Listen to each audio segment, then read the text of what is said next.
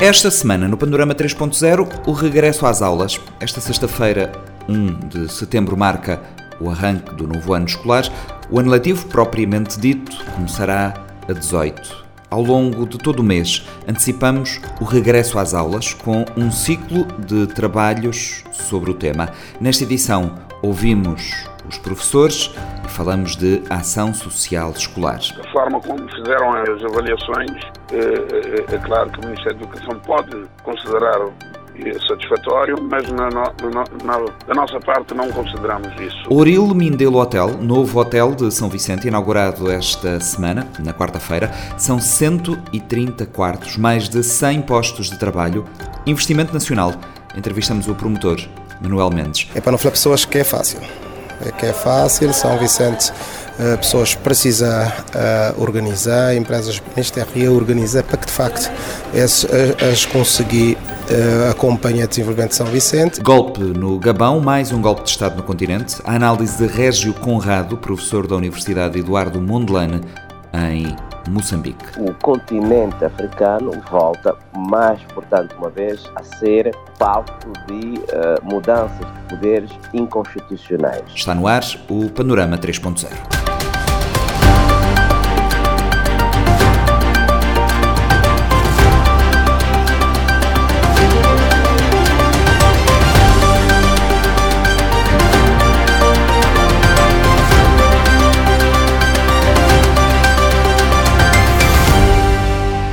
novo ano letivo está aí à porta, com esperanças e energias renovadas, mas também com problemas que tardam em ser resolvidos. O início formal do ano escolar acontece esta sexta-feira, dia 1, mas as aulas arrancam dentro de mais ou menos duas semanas, no dia 18. Mais de 100 mil alunos e 6 mil professores regressarão então às salas de aula.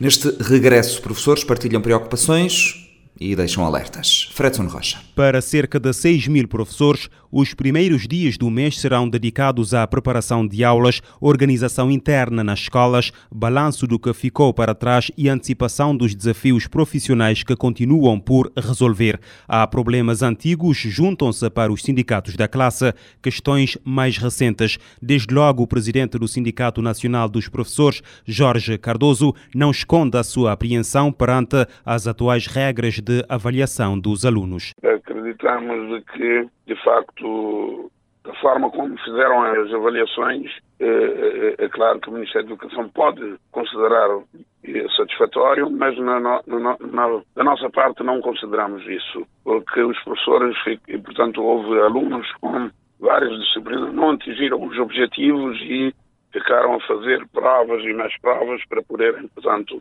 eh, fazer a passagem. Nós entendemos que eh, eh, devemos ter mais rigor nas avaliações. Portanto, é necessário maior rigor na, na, na, feitura das avaliações. Porque não se pode é, é pensar apenas na aprovação se os alunos não atingiram os objetivos né, em várias disciplinas. Portanto, daí que consideramos que o, o ensino não está de melhor forma. A redução da carga horária em várias disciplinas, incluindo científicas, introduzida com a reforma curricular, também preocupa os docentes que se julgam incapazes de desenvolver com os alunos a quantidade e qualidade de trabalho necessário para produzirem todos os elementos de avaliação esperados. Estamos a viver uma, uma situação anormal, inclusive, porque veja só, nessa revisão curricular, as disciplinas, mesmo científicas, foram foram reduzidos para dois tempos semanais eh, para cada turma. Se nós fizermos as contas, um professor entra numa sala de aula e, e, muito de, e, e em várias turmas nós temos mais de 30 alunos. Esse professor, durante um trimestre, entra nessa sala de aula durante 24 vezes. É possível que o professor, portanto, consegue transmitir os conteúdos programáticos e fazer avaliações para ter seis elementos de avaliação de cada aluno. Caso contrário, o, o sistema não toma, que é o sistema SIS. Portanto, não é normal. Nem, nem, nem, nem considero que é difícil. É mesmo impossível. Nós estamos a ter avaliações, as avaliações hoje em dia, as avaliações dos alunos não correspondem à verdade. Eu digo isso com toda a franqueza. Portanto, é, essa revisão curricular, essa forma de tentar, é, é, por isso, para quê? Para não fazer a contratação de mais professores. Reclassificações por fazer desde 2019, não pagamento de subsídios por não redução da carga horária, congelamento de carreiras e transição de professores licenciados. A lista de pendentes elaborada por Jorge Cardoso é extensa. Será com ela na mão que os professores entrarão no novo ano letivo. A falta de sinais por parte da tutela que demonstrem vontade de fechar dossiês abertos, o SINDEP convocará os professores para uma greve logo nos dias 18 e 19 de setembro. Nós representamos mais de que 50% dos professores cabo Nós temos mais de 4 mil associados a nível nacional. Portanto, essa é a nossa posição, é a posição do SINDEP e é o desejo dos professores. De facto, é obrigar que o Ministério da Educação cumpra com as obrigações que se impõem para a resolução total e respeitar a classe. Portanto, isso significa que teremos que convocar uma greve e isso vai depender da vontade dos professores de um a dois dias eh, a nível nacional. Exatamente no início do ano letivo, certo? E, claro, logo no dia 18 e 19, que será o arranque do, da atividade letiva. Portanto, isso vai depender. Nós estamos, neste momento, eh, estamos a consultar se o Sr. Ministro já publicou eh, as reclassificações de 2019, que são cerca de 160 professores, e, e depois também já solicitamos um encontro de trabalho com o Sr. Ministro, o mais urgente possível, ainda não reagiu. O Sindicato Democrático dos Professores privilegia uma abordagem pedagógica, mas não deixa dúvidas quanto à existência de inúmeras queixas por parte da classe. A presidente da organização, Lígia Herbert, também quer mais professores nas escolas, enquanto ambiciona por carreiras descongeladas e por uma perspectiva de futuro para quem escolheu uma vida no ensino. E o Ministério da Educação tem que começar a resolver os problemas dos professores, porque os professores só iniciarão o ano letivo de forma alegre e motivado é quando virem os seus problemas. Porque hoje mesmo há um grupo disse não basta, nós estamos há muito à espera da nossa reclassificação. Há 10 anos que o professor não promove. Não vai haver promoção, já foi retirado a progressão, que é a mudança. Né? Então, o professor fica estagnado, fica estagnado na carreira, não há concurso, não há absolutamente nada. É tudo por articular, é tudo por regulamentar, os articulados. Então, quando é que o Ministério vai articular, vai regulamentar esses artigos. É essa promoção para dizer nós estamos a abrir concurso de promoção. O professor, que é um incentivo. Não há promoção. Há estagnação na carreira. Sem falar do grave problema que aconteceu com o ENPS, não é? Professores sem INPS, Professores doentes vão para a farmácia, não conseguem adquirir medicamentos que não estão, que não têm a cobertura do NPS, quando o professor todos, todos os meses é retirado eh, no seu salário esse desconto para a Previdência Social. Tal como o SINDEP, o SINDPROF não é indiferente aos mecanismos de avaliação de estudantes e ao mau aproveitamento exagerado que se verifica nas disciplinas exatas um reflexo, acredita Lígia Herbert, da opção por passagens automáticas. A sindicalista pede estabilidade curricular e programática, contrariando as sucessivas reformas. Parar, pensar e dar tempo para consolidar mudanças é o conselho. É preciso que se sente para se rever todo o sistema educativo, todo o sistema educativo na sua totalidade, porque eh, são reformas sucessivas, uh, não se consegue mastigar Uh, nem fazer uma digestão de uma reforma, aparece imediatamente outra reforma para o professor voltar a digerir e então eh, constata-se exatamente que o professor está um bocado perdido em relação às sucessivas reformas e às sucessivas orientações. Lígia Herbert tenta manter a esperança de que o ano escolar se iniciará e decorrerá sem sobressaltos. Contudo, o otimismo é contrariado pelos sinais que recebe. A saída massiva de professores em busca de melhores condições não deixa grande margem para entusiasmos por parte da dirigente sindical. Nós até queremos acreditar que o ano letivo irá iniciar sem sobressaltos, o que muito estranha, por simples razão que duvido, mas quero, quero que isso aconteça, não é? Queremos que isso aconteça, mas, entretanto, sabemos que há uma saída massiva de professores, devemos dizer que o professor uh, quando não vê a sua situação resolvida, a sua situação laboral, quando vê o salário, ele pede licença sem vencimento, sai em busca de condições melhores, não é? E ninguém pode me dizer que os professores que saíram são todos de licença sem vencimento. É, são de licença, todos os professores que saíram de licença sem vencimento são todos com problemas de saúde. Porque isso para mim seria gravíssimo para um país onde temos uma coluna dorsal que é a educação e os professores são todos a pedirem licença sem vencimento. Quem adoece os professores? A pergunta fica no ar. Mas será somente isso? Não. O ano letivo 2023-2024 decorrerá ao longo de 36 ou 37 semanas, divididas em três períodos. A exceção será o 12º ano, que terá 34 semanas de atividades letivas. As aulas começarão com uma fase de aplicação da avaliação de diagnóstico e recuperação de aprendizagens pelo período máximo de um mês. Todos os anos, a Fundação Cabo-Verdiana de Ação Social Escolar apoia muitos milhares de alunos de diferentes ciclos de ensino e através de vários programas. O maior programa da FICASE é o de alimentação escolar. Todos os anos são beneficiados cerca de 100 mil estudantes. Manter o programa das cantinas escolares no ano 2023-2024 é para já o grande desafio. A Presidente, informação eh, prestada pelo Presidente da FICASE, Albertino Fernandes, em entrevista ao jornalista Fredson Rocha. O balanço é positivo, muito positivo. Uh, conseguimos uh, atingir os, os nossos uh, objetivos e, mesmo relativamente a alguns programas, e ultrapassamos as nossas expectativas iniciais. Portanto, de uma forma uh, concreta, os resultados foram muito positivos. A Fundação Cabo-Verdiana de Ação Social Escolar tem eh, como missão uh, promover a igualdade de oportunidades à comunidade educativa, desenvolvendo um conjunto de ações que garantam o sucesso e também a qualidade do ensino e da aprendizagem. A instituição tem conseguido uh, cumprir esta missão? penso que sim. Penso que sim. o nosso foco, como disse, é, é e desenvolver atividades que garantam um direito constitucional, que é o direito à educação.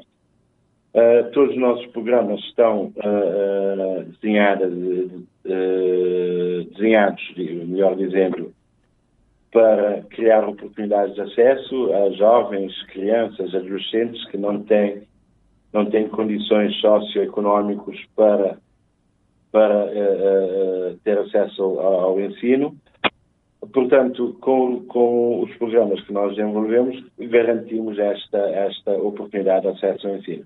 E acho que, acho que pelos indicadores do, do Ministério da Educação, uh, relativamente a, a, ao abandono escolar, por exemplo, no, no, no nível uh, do ensino básico obrigatório, o abandono escolar é praticamente zero, é? 0,25% se não estou em erro uh, praticamente não, não há abandono escolar. Isto significa que, diretamente ou indiretamente, acabamos por contribuir para a melhoria deste, deste, deste indicador.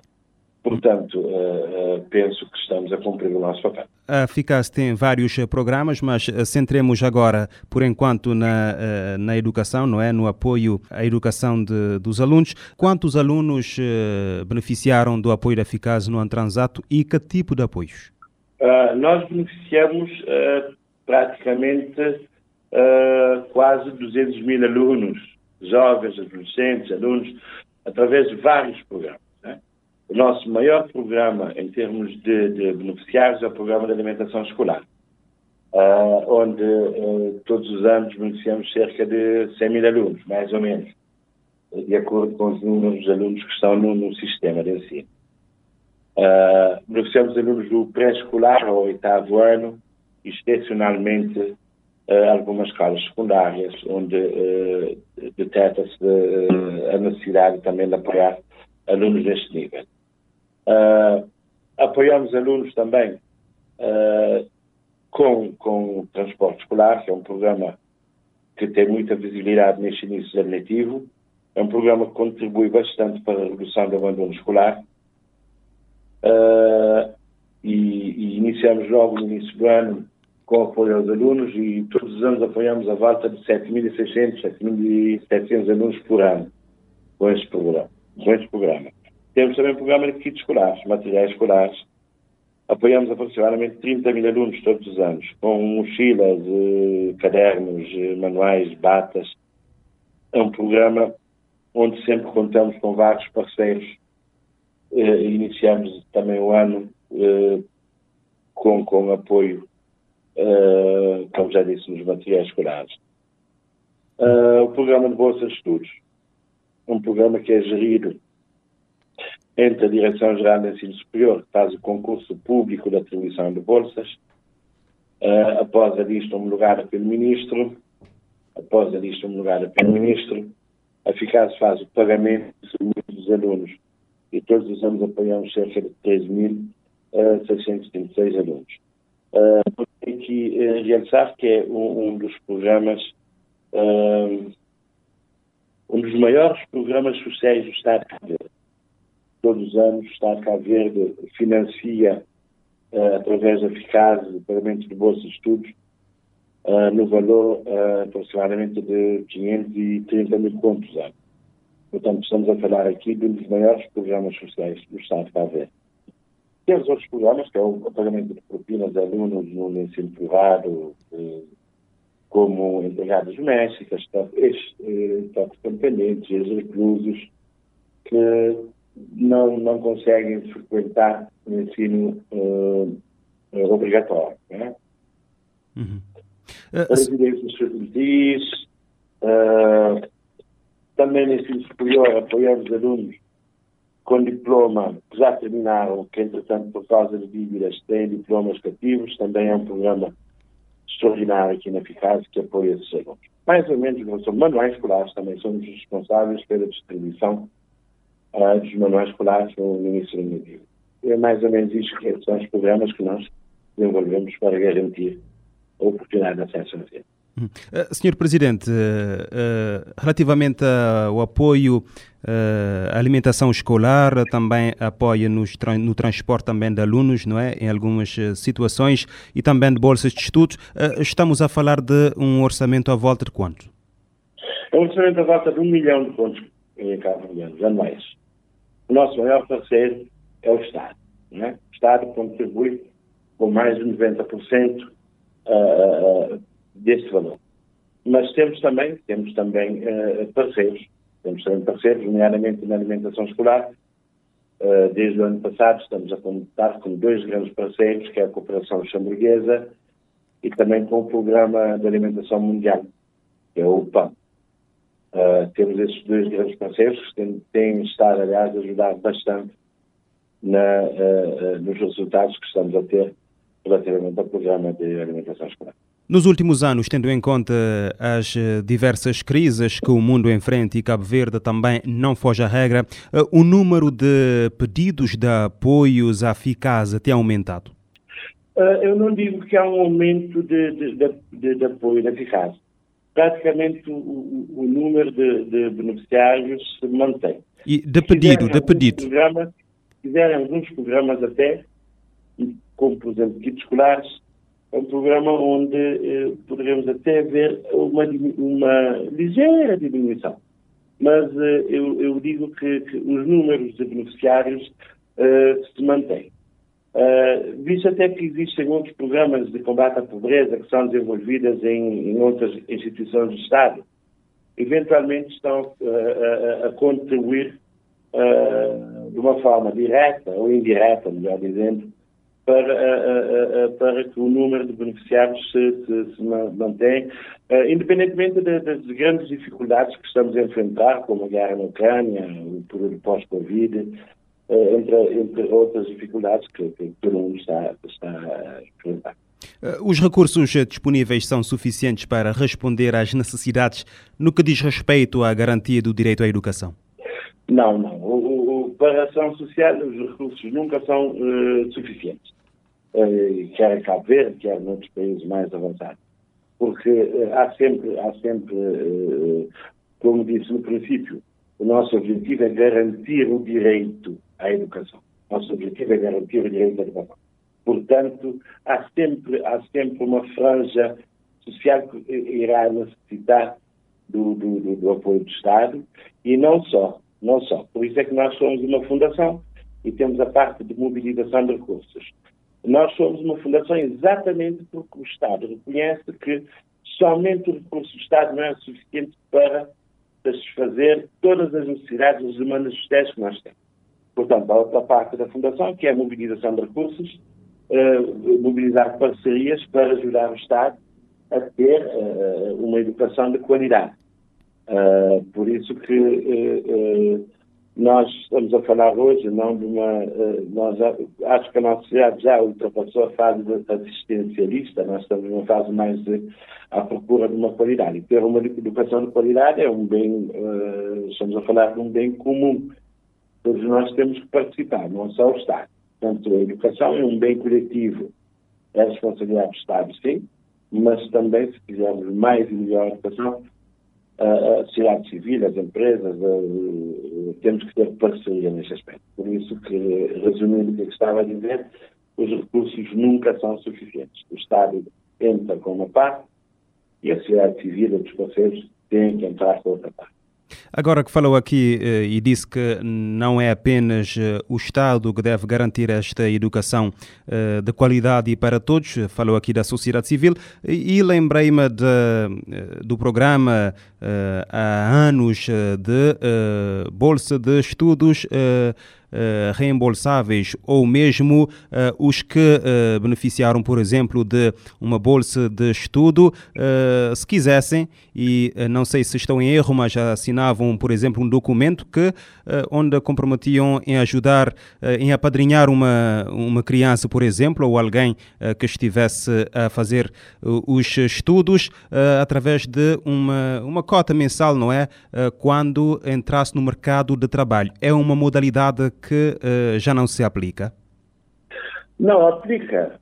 Na verdade, que, que aplica, basta que existe um termo de compromisso com os alunos. Nós temos uh, estado a, a, a, tentar contactar os alunos, a solicitar este apoio. temos, temos tido alguns, alguns alunos que, que, que assumem inteiramente este compromisso Uh, mas infelizmente, infelizmente uh, fica muito, muito aquém das expectativas que nós uh, temos relativamente ao programa de de Estudos. Mas aproveitando, aproveitando a vossa rádio, podemos até divulgar o nosso site, que é www.eficaz.cv. qualquer aluno, apelamos aqui à solidariedade dos alunos também, que antes foram beneficiados pela eficácia. Existe eh, ainda outros que precisam de, de, de, desta solidariedade social e podem fazer de uma forma simples e segura através do nosso site, com transferências bancárias, ou podem fazer diretamente através de contactos que temos com eficácia. Uh, por acaso, uh, trouxe aqui um, um, tema que para nós é, é um desafio que nós temos, é tentar mobilizar esses alunos apelando à, solidariedade de cada um e, e, e, e, trazer algum contributo de acordo com, com a, a disponibilidade financeira de cada um. Não é um valor fixo que seja obrigatório para cada, cada, cada, cada ex-aluno, cada ex-beneficiário. Uh, mas uh, precisamos realmente deste apoio. E temos programas, temos uh, campanhas de mobilização de, de recursos nesse sentido, mas sinceramente fica, fica aquém das, das expectativas que nós, que nós temos relativamente a este programa. Para além desta, quais são os maiores desafios da eficácia neste momento? Pronto, já falamos do grande desafio aqui que é a mobilização de recursos. Um uhum. outro grande desafio é a modernização dos, dos, dos, dos nossos programas. Dos nossos programas realmente há, há, programas como o programa de alimentação saudável, mesmo com ganhos que já temos muito, muito positivos relativamente a este programa, uh, e, e, ainda precisamos de, de, ter um programa mais moderno, uh, mais, uh, digamos, com diversificação de, de, de, produtos na mente, introdução de novos produtos, uh, mudança do, dos utensílios, que já fizemos muito nesse aspecto, mas ainda há escolas que temos utensílios ainda um pouco obsoletos. Portanto, para além da, resumindo, para além da, da, da mobilização de mais recursos, Uh, o nosso desafio também é a modernização dos programas da, da. Uh, a FICAS já começou a preparar o próximo, os programas, não é, para o próximo ano? Já, já, já. Já temos todos os programas preparados para iniciar já no início do, do, do ano letivo. Há cerca de dois anos para cá nós uh, fazemos questão de iniciar todos os programas logo no início do ano letivo, no dia 18 de, de setembro. Né? Uh, as orientações vão exatamente nesse sentido. Iniciar todos os programas logo no início do ano. Uhum. Uh, Obviamente poderá haver um ou outro problema, mas uh, são casos, uh, regra geral, iniciar logo no início do ano. Está previsto o aumento de, das bolsas de estudo, por exemplo? não há um aumento assim significativo, não é? Porque uh, uh, depende da flutuação dos próprios alunos. Uhum. Mas o orçamento que, que nós temos é, é, é, permite apoiar cerca de 3.000, 3.700 alunos. Este é o número, digamos, o teto de apoio que nós temos relativamente ao ensino superior.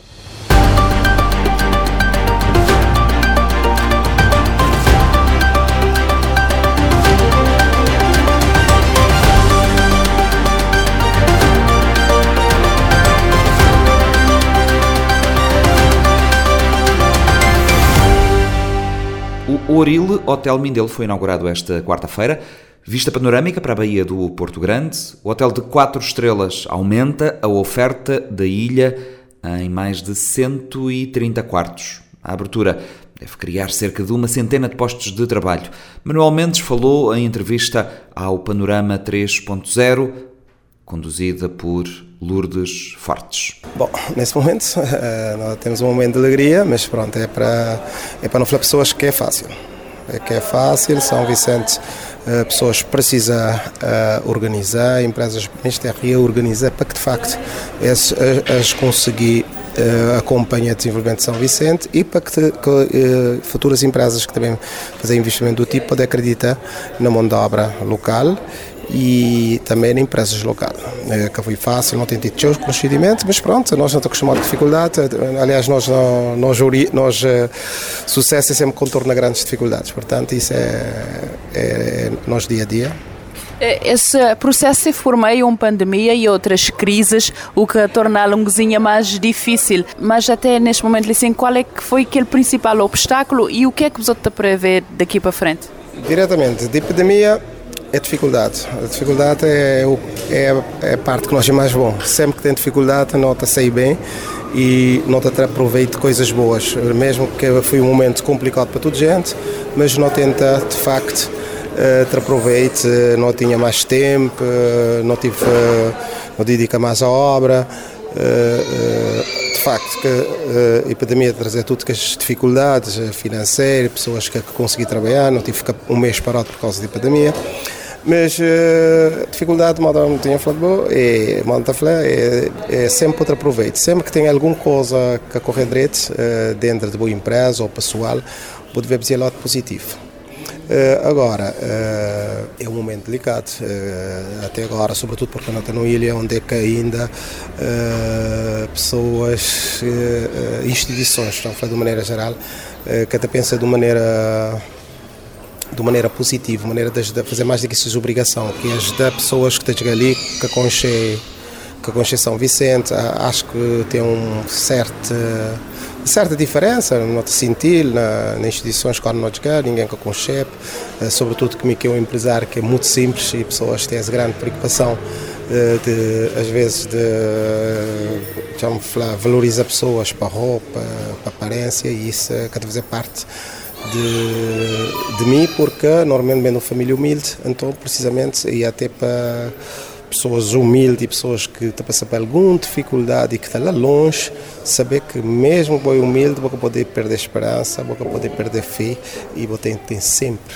esse lado positivo, mesmo que pessoas tentem às vezes uh, estragar o dia ou estragar o bom momento, mas vou tiver sempre esse lado positivo e esse país é de nós, não tiver continuar a criticar de, de maneira positiva e fazer pessoas entender que este é que está errado. Noto no meio de uma crise ainda inflacionista que te levar a alguma alteração de preço, isto leva a mexer em algum, naquilo que era o orçamento, naquilo que era a projeção a nível de contas? Sim, sim, muito. Aliás, tivemos um, não tive, não tive um, não tive um um, um, como poder falar, um, um, subida de preços, não tive uh, uma redução de produtos de qualidade no mercado e alguns atrasos, porque tive empresas que, que consegui entregar produto na hora, que consegui trazer material na hora, mas isso também faz parte da vida, faz parte do mundo de negócio e nós não estamos preparados para isso.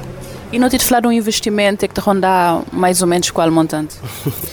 normalmente essa é uma pergunta que a gente gosta de fazer para mim, mas eh, normalmente mesmo, mesmo pessoa de terreno, mesmo, mesmo, mesmo empresário que te acredita mesmo nas coisas que pessoas acham que é, que é impossível de conhecer, mesmo com as gestores, pessoas que estão à volta de nós empresa, estou achar que, que é difícil, é por isso eh, pronto, para mim é assim, mente viver um dia de cada vez. Então para mim o impossível não existe, eu compreendo é sete na minha vida.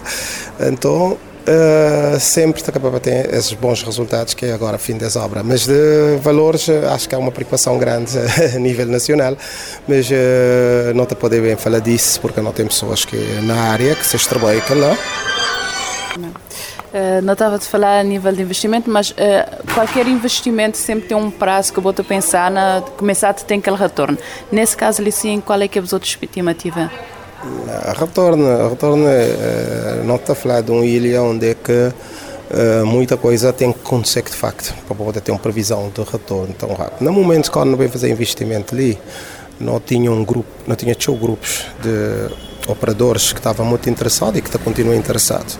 Mas hoje o, sistema que eu tinha montado foi desmontado por causa da crise então, nota precisamente agora, numa fase inicial de, de, retoma de negociações, que é bastante positivo, não tem, um, não tem uma grande crítica favorável e, e, e uh, pessoas de uh, pessoas que estão ligadas ao mundo do turismo têm grande expectativa que esse hotel, não tem uma grande expectativa que é transformar uh, as duas ilhas num destino só, São Vicente e Santo Antão, que é uma grande vantagem mas uh, agora é muito cedo. Tem que criar marca. Sim, sim, não tem que de facto uh, fazer um trabalho de casa que agora não também sair para a rua, não, não tem primeira viagem para Paris, para a França e também para outros países onde é que não está junto com operadores para não bem uh, de facto planear e reorganizar uma nova estratégia para São Vicente. Outro aspecto importante quando a gente fala de investimentos de desenvergadura tem que ver com aquela questão de postos de trabalho a ser uh, criados. Nesse caso, Alice, não te falar assim, diretamente ou indiretamente de que números? Normalmente, uh, uh, quando não está a falar de, de, de uma média de 100 postos de trabalho por causa de restauração. Nós não temos um restaurante que já que é, que é novidade para ninguém, que é Américo, é um restaurante de, de primeira linha, de, de top, na, na Cabo Verde e onde é que isto consumir gente. Esta, esta, acaba para eh, para, para empregar gente. O hotel, praticamente, uh, também nessa dimensão não tem que ter algumas pessoas. Portanto, por isso que ao Norte de 100 pessoas, praticamente uma grande parte das pessoas também enquadra na área de restauração.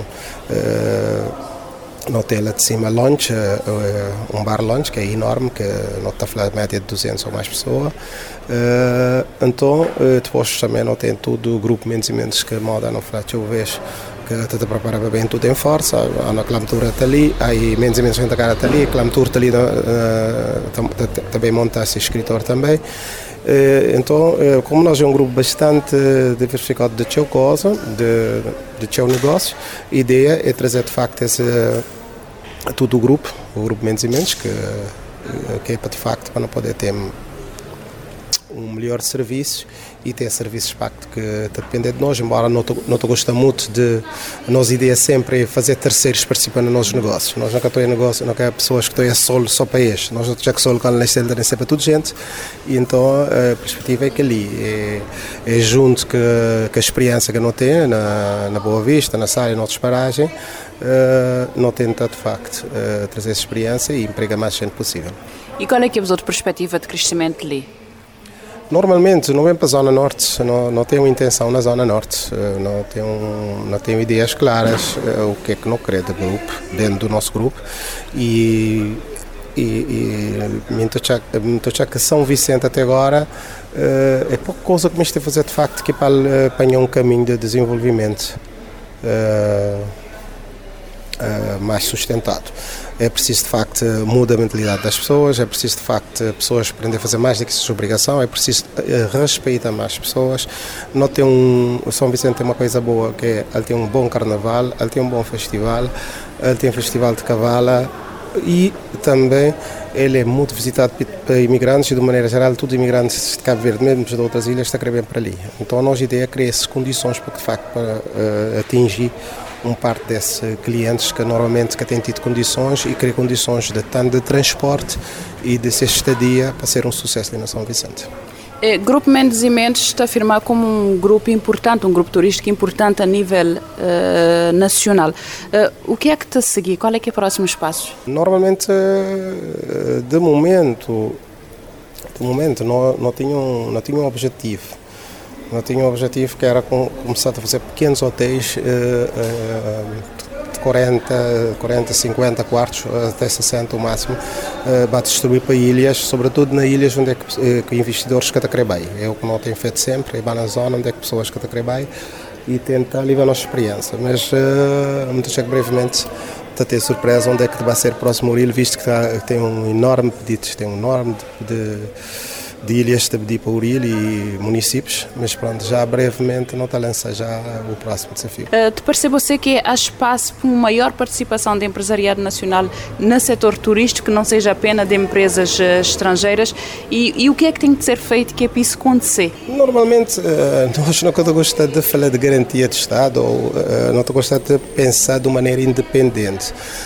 acho que o Cabo Verdeano tem que ter mais ousadia, de ser mais.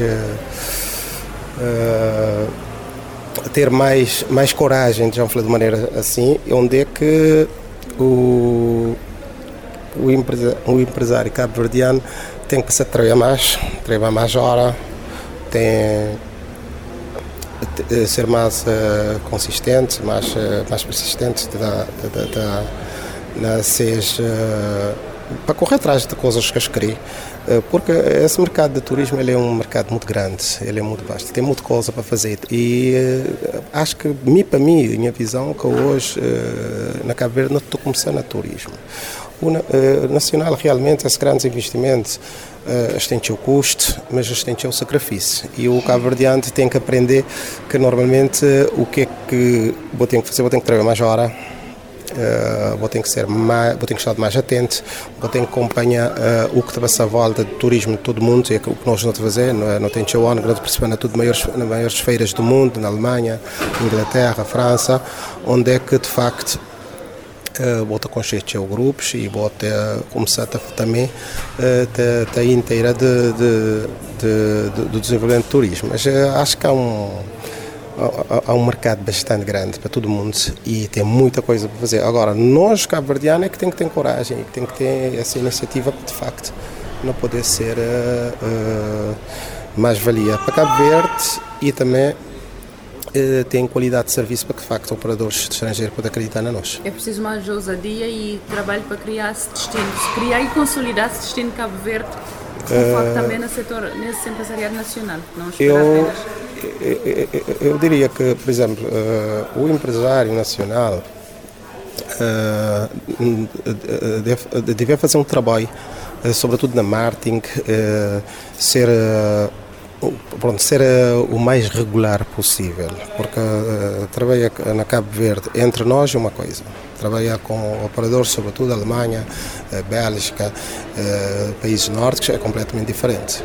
Pouco pode falhar. Uh, pode dar o exemplo que nós, o que acontece é que uh, pessoa, na, na, na, quando não tem serviços que não fazer, quando não tem atrás 5 minutos, é caso para ter um encontro, até às vezes, de, de despedimento de trabalhadores que está falhar. Porque uh, se pode 5 minutos depois, deve ter 10 minutos antes. E esse é um grande segredo da Mendes e Mendes que, de, do grupo Mendes e Mendes que nós não temos optado sempre para aquele, ser mais regular possível.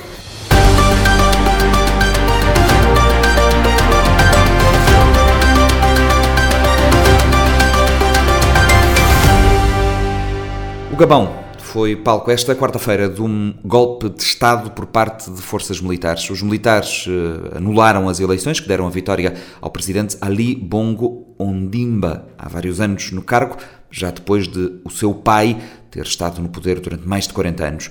O professor na Universidade Eduardo Mondlane, em Moçambique, investigador associado na CENSPO, em Bordeus, Régio Conrado, diz que o continente africano volta agora a ser palco de mudanças de poder de ordem inconstitucional. Em declarações à RFI, conteúdo licenciado para a Rádio Morabeza, o especialista entende que a situação é grave e que estes golpes de Estado são resultado de uma degradação profunda dos regimes instalados. A reação é profundamente grave, no sentido de que o continente africano volta mais, portanto, uma vez, a ser palco de uh, mudanças de poderes inconstitucionais. Mas também é preciso referenciar que estes golpes de Estado são o resultado de uma degradação profunda dos regimes instalados. Basta não esquecermos que o atual regime em que se encontra Ali Bongo é um regime também que já vem, portanto, no poder há 60 anos. Quer dizer que o atual presidente tem 14 anos, o seu pai esteve praticamente aproximadamente 40 anos, o que denigre e degrada cada vez mais as condições. E o terceiro aspecto fundamental, que também é profundamente preocupante, é que a política no continente africano já parece-me que as instituições não conseguiram se consolidar no processo da democratização do continente africano. As trajetórias de desenvolvimento ficaram aquém das expectativas dos diferentes grupos sociais. A miséria, portanto, instalou-se de forma estrutural e estruturante nas, nos grupos sociais mais uh, desafortunados. E é preciso não esquecermos também que, para o caso do Gabão, a situação é mais grave porque o Gabão só tem quase 2 milhões eh, de habitantes e que é um dos países uh, importantes na produção de petróleo, o que significa que para muitos gaboneses não faz sentido que vivam, portanto, nas condições objetivamente graves em que, em que se encontram. Houve sete golpes de Estado desde agosto de 2010 no Níger, Burkina Faso, Sudão, Guiné, Mali agora esta tentativa no uh, Gabão. A maioria destes países são francófonos. Que implicações uh, tem para a França? A consagração, portanto, deste golpe de Estado no continente africano, sobretudo na África francófona, deve ser compreendido como a, consagração daquilo que são as independências dos países africanos, na concepção dos golpistas, porque toda a estrutura discursiva destes militares é que é necessário restaurar, portanto, a boa governança, restaurar a independência dos países, restaurar a autonomia dos, desses países, criar condições objetivas para que a independência seja efetiva. E nós sabemos que neste momento, efetivamente, para a França, a situação é gravíssima porque a França perde e vai perdendo uma parte das suas influências no continente africano. Aliás, penso eu que o próprio presidente Macron reconheceu, quando o seu discurso aos embaixadores e embaixadoras, que é preciso não ser paternalista no continente africano, mas é preciso, ao mesmo tempo, defender os interesses da França. O que quer dizer que a França e o presidente francês chegam à conclusão que o paternalismo, o neocolonialismo, tentativa de controle desse Estado, tentativa de substituição, digamos, dos exércitos nacionais pela presença militar francesa, criou e degradou de forma aprofundada a imagem da França. E eu penso que os próximos tempos para a França vão ser muito mais complicados, porque se a França não mudar aquilo que é o seu, a sua estrutura uh, de relação com os países africanos, é óbvio que haverá cada vez mais contestações, revoltas e até podemos dizer violência contra aquilo que são os interesses franceses no continente africano. Nós sabemos que neste momento a atitude da França, por exemplo, em relação à Costa de Marfim, em relação a Macky Sall, para além de não ser, portanto, um aspecto positivo para a imagem já profundamente degradada da França, ela vai criar situações de mais linchamento público da imagem da França.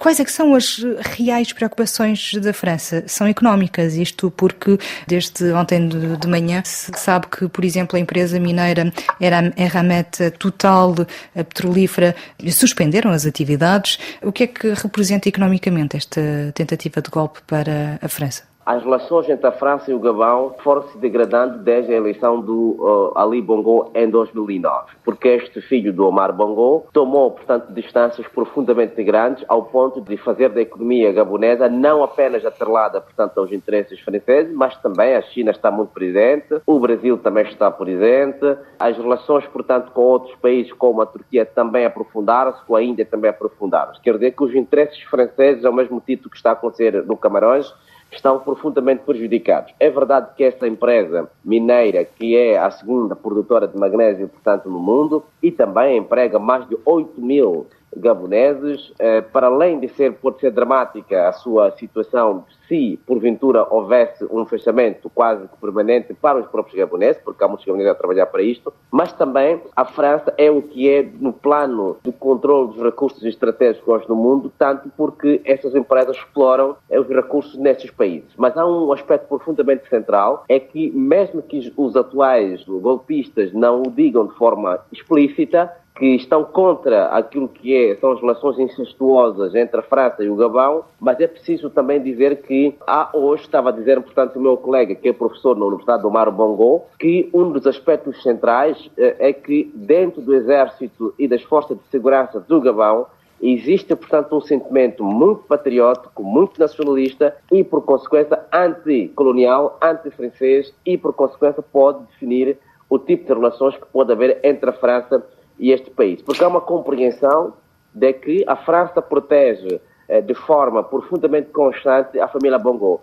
Aliás, Jean-Luc Mélenchon disse, portanto, há pouco tempo, no, na sua página Twitter, mas também que foi depois é, recolocado nos diferentes médias franceses, disse claramente que, mais uma vez, o presidente francês e a França cometem um erro estratégico de proteger o que não é protegível. Neste caso, que a família Bongo, que se mostrou mais de 55 anos no poder, não modificou substancialmente a vida dos gaboneses. Temos hoje, no contexto, por exemplo, da França, temos muitos gaboneses que fizeram estudos superiores, mas que não podem voltar para o Gabão, para o Gabão porque a situação está profundamente grave. Então, quero dizer que a França, no fundo, do ponto de vista daquilo que é a sua dimensão estratégica de recursos naturais, fica extremamente preocupada, tal como se mostra a sua profunda preocupação com a situação do Níger por causa do urânio. Sem urânio, portanto, do Níger, a França perde parte da sua importância estratégica no mundo quando se trata de questões ligadas à produção do urânio, mas também, sobretudo, para a sua indústria, para a sua eletrificação e outros aspectos que são profundamente perversos para a economia francesa. A França tem 400 militares no Gabão. Ainda faz sentido existir uma força externa uh, no Gabão? Não faz sentido. Nós tivemos, inclusivamente, não faz sentido. Nós vimos a entrevista que foi dada no Figaro Magazine, portanto, o presidente Sarkozy, mas também há pouco tempo no Europa 1, nós constatamos que o presidente Sarkozy disse de forma objetiva que a França não tem vocação a ter militares nos países africanos. O presidente Hollande também disse no France Info que a França não tem vocação a ter militares no continente africano. É aos africanos a responsabilidade de solucionar e de encontrar soluções para os seus respectivos problemas. Obviamente que a França é praticamente uma das últimas potências que mantém militares no continente africano. Mas Dois porquê? resultados emergem disso. A primeira é compreendida como uma força de ocupação, portanto, anti-independência dos países uh, com os quais a França mantém, portanto, uma certa relação portanto, de cooperação militar. E segundo ponto, a França nos últimos 10, 15 anos mostrou-se profundamente incompetente para estancar não só diferentes conflitos no continente africano, mas muito particularmente para estancar o terrorismo, o que significa que a França, de forma objetiva, não tem vocação a ter base militar no continente africano. E isto, no fundo, quanto mais ela insistir, como está acontecendo no Níger, por exemplo, de manter a sua base militar, tal como tem base militar no Senegal, tem base militar, por exemplo, eh, na Costa do Marfim, esses dois países, Senegal e Costa do Marfim, dois presidentes totalmente arremessados, portanto, à, à França. Isto, para além de ser profundamente degradante para a imagem da própria França, isto vai aprofundar cada vez mais o sentimento anti-francês, porque hoje o continente africano, de facto, já não é mais um continente em que tem que haver forças estrangeiras a ocuparem territórios, como é o caso da França. Panorama 3.0 é uma produção da Rádio Morabeza, disponível em diferentes horários e frequências. Estamos também online em radiomorabeza.cv e em podcast nas principais uh, plataformas uh, da especialidade. Este programa contou com a participação dos jornalistas Fredson Rocha Lourdes Fortes e Ilson Martins. Eu sou o Nuno Andrade Ferreira. Continuação de um excelente dia e até para a semana no Panorama 3.0, o seu programa semanal de grande informação.